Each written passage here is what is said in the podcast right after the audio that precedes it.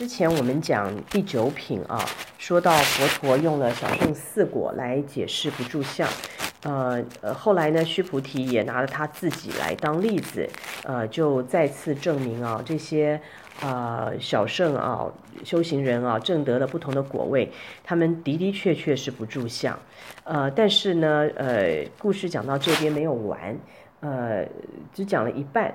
所以第十品啊，就接着第九品讲。第九品呢是讲小圣，那第十品啊就讲大圣。呃，这个时候世尊是用这个菩萨跟佛来当例子，继续讲离相。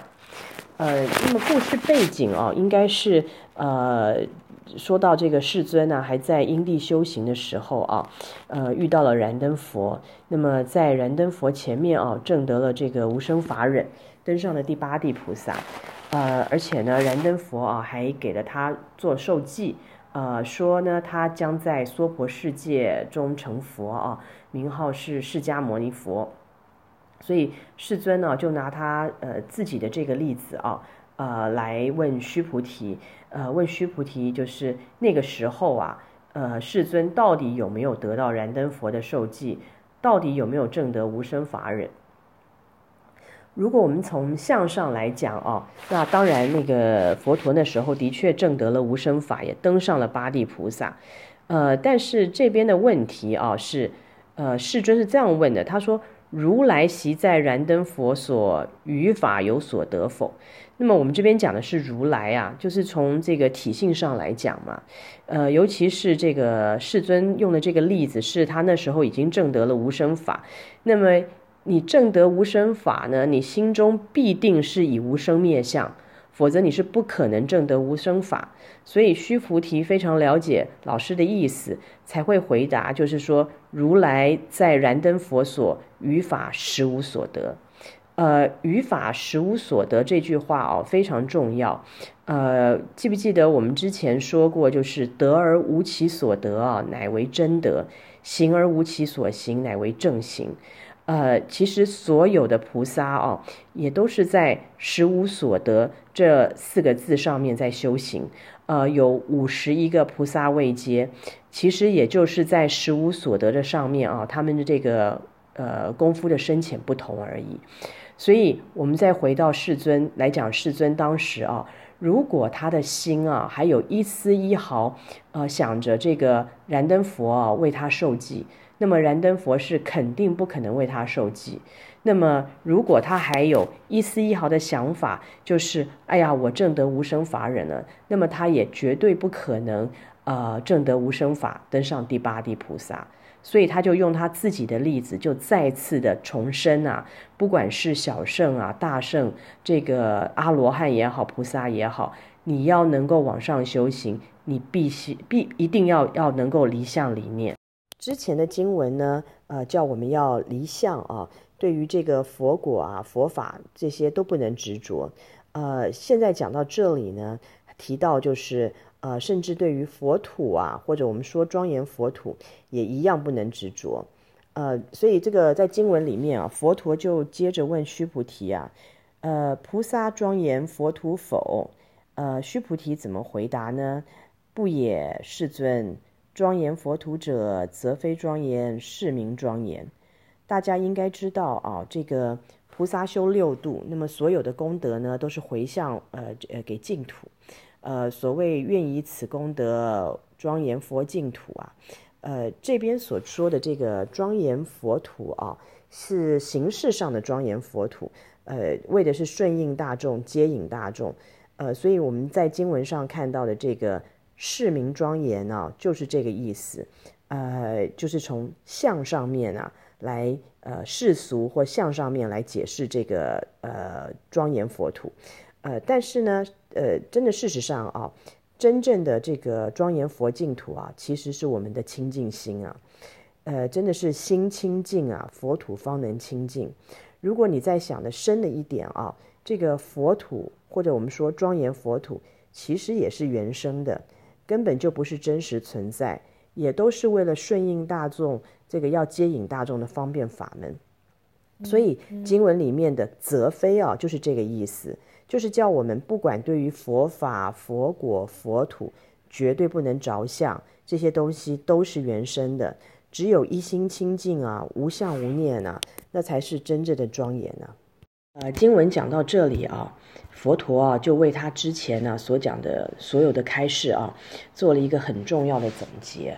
呃，诸菩萨摩诃萨应如是生清净心，不应住色生心，不应住声香味触法生心，应无所住而生其心。呃，我们知道。当时五祖忍和尚啊，在为六祖慧能讲《金刚经》啊，六祖慧能啊，就是听到这里，因无所住而生其心，就当下顿悟。那么经文后面啊，也就不用再说了。因无所住而生其心啊，是《金刚经》里面很有名的一句话啊。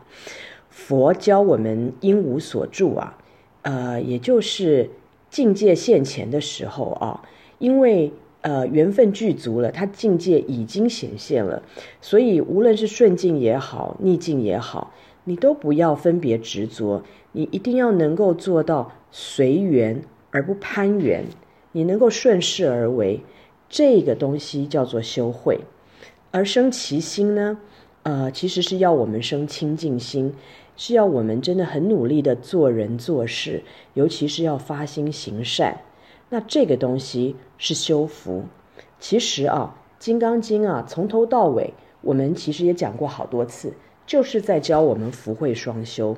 如果你做到了因无所住而生其心，就是做到了福慧双修。这个也就是我们《金刚经》的宗旨。因无所住啊，是不住法相；生心呢，是不住非法相。所谓不应取法，不应取非法。这个啊是大圣最精华的地方。我们说离相即相啊，离即同时。那这个啊是小圣修行人做不到的。小圣啊，它离相即相是不同时的。所以呢，如果你真的能够做到离相即相同时啊，生心无助，无助生心，那你就明心见性，见性就成佛了。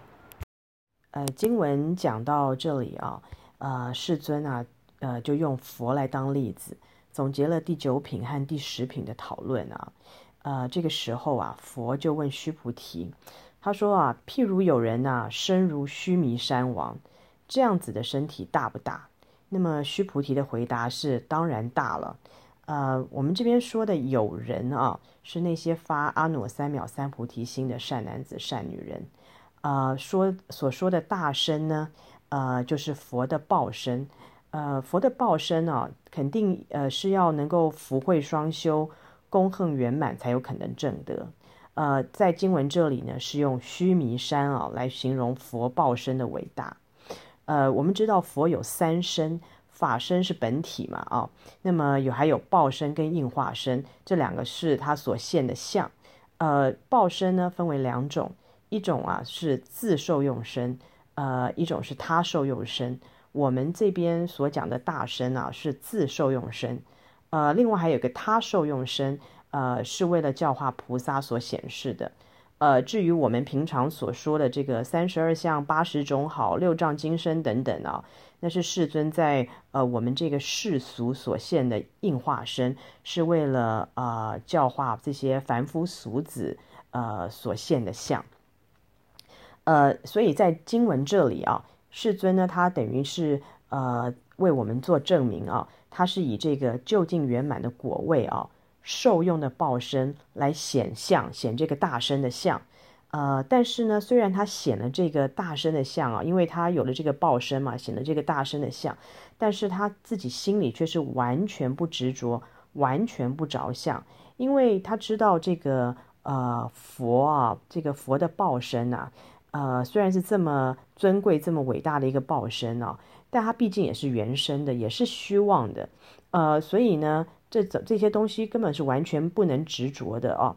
所以后来经文才会，须菩提的回答才会说：“佛说非身，是名大身。”其实就是这个意思。那么讲到这里啊，整个第九品跟第十品算是讲完了。那么呃，佛呢就用了小圣四果。呃，因地修行菩萨，还有究竟圆满的佛果位啊，甚至还有须菩提的例子啊，他自己在因地修行的例子，呃，用了这么多的例子啊，对于因无所住而生其心啊，做了非常深刻的解释。呃，就是我们所说的这个呃果位啊、因地啊、相与非相皆不可取，凡事都必须是随缘而不攀缘。我们要不执着，然后也不能断灭，空有两边都不着，才是真正的明心见性。